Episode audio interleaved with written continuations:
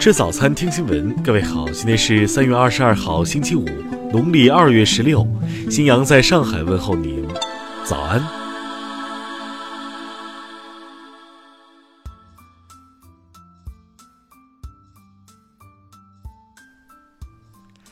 首先来关注头条消息：韩国网友要为螺蛳粉申遗，称有韩国口味的灵魂。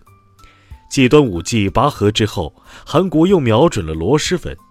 近日，有韩国网友上传螺蛳粉的照片，并发出了为螺蛳粉申请世界非物质文化遗产的号召。一众韩国网友纷纷留言表示支持，螺蛳粉应该成为韩国的金字招牌。虽然第一次吃螺蛳粉，但是吃着就涌上了满满的熟悉感。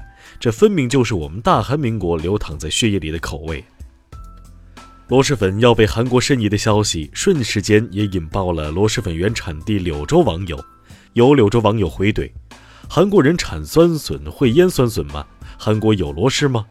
螺蛳粉明明就是柳州的，一天搞古搞怪，太不要脸了。”听新闻早餐知天下大事。商务部最新消息。美国贸易代表团将于二十八号到二十九号访华，进行第八轮中美高级别贸易磋商。国家医保局表示，截至二零一九年二月底，跨省异地就医定点医疗机构数量为一万六千零二十九家。自二零一七年一月以来，跨省异地就医直接结算一百八十二万人次。截至二十号。全国已有十九个省份发布了二零一九年公务员省考招考公告，总招录规模超八万人。财政部等三部门昨天发布公告，增值税一般纳税人税率从百分之十六到百分之十调整为百分之十三到百分之九，从四月一号起执行。中国外汇交易中心数据显示，二十一号。人民币对美元中间价报六点六八五零，升值二百五十一个基点，创下去年七月以来新高。台湾地区领导人蔡英文二十一号登记参加党内二零二零初选，将与十八号登记参选的台前行政院长赖清德展开正面较量。数据显示，超三亿中国人有睡眠障碍，成年人失眠发生率高达百分之三十八点二。六成以上青少年儿童睡眠时间不足八小时。调查问卷表明，百分之九十三点四的受访者平时会使用网络流行语，百分之六十七点四的受访者认为过多使用网络流行语会使代际沟通更加困难。下面来关注国际方面。近日。美国国防部宣布将调查代理国防部长沙纳汉涉嫌滥用其职权，为前雇主波音公司进行宣传的不当行为。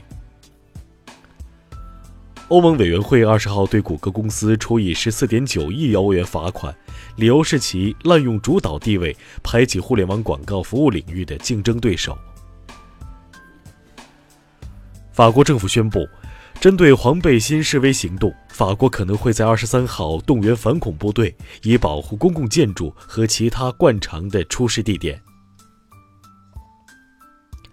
韩国统一部二十一号发布数据，二零一八年朝韩人员往来总量较二零一七年同比增长百分之六十四点二，达到七千五百人次。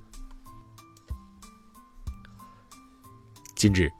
波音737 MAX 客机的安全性与准飞审核程序遭到质疑。欧洲和加拿大表明将各自对737 MAX 进行安全认证，这将影响这款飞机在全球范围内的复飞计划。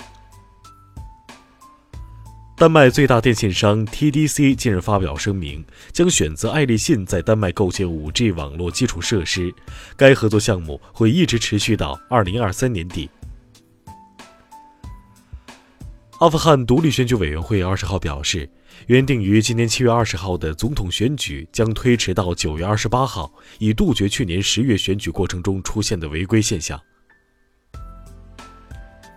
二十号，联合国发布二零一九年世界幸福报告，芬兰连续两年被评为全球最幸福国家，中国则从八十六名下降到九十三名。下面来关注社会民生。永嘉县男子金某二十三年前杀人后被判死缓，服刑期间越狱逃到南非，成为百万富商。今年一月，警方趁金某回国过年将其抓获。目前，金某已被送回监狱继续服刑。近日，广西北海五名传销头目为了吸纳新人入局，在饭店包厢内设宴。警方接到举报后，将其一举擒获。目前，十三名嫌疑人已被刑拘。安庆某爱狗组织高速公路上超速百分之七十拦截运狗车，被扣十二分，罚款一千四百元后上网发文求情。二十一号，当地交警支队表示将严格依法处理。因想吃烧烤，南京三名女子将烧烤店门口的烤炉合力偷走。通过调取周边监控，警方将正在附近买烧烤食材的嫌疑人抓获。为省五十元挂号费，常州的朱女士决定网上求医，花费近万元后，病情却更加严重。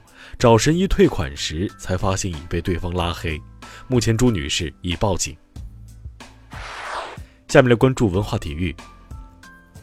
二零一九年花样滑冰世锦赛继续在日本埼玉进行，隋文静、韩聪以二百三十四点八四分的总成绩，继二零一七年后第二次获得世锦赛双人滑冠军。二十一号二十点，二零一九中国杯国际锦标赛中国国家集训队与泰国国家队的比赛在广西体育中心进行，最终国足集训队零比一小负。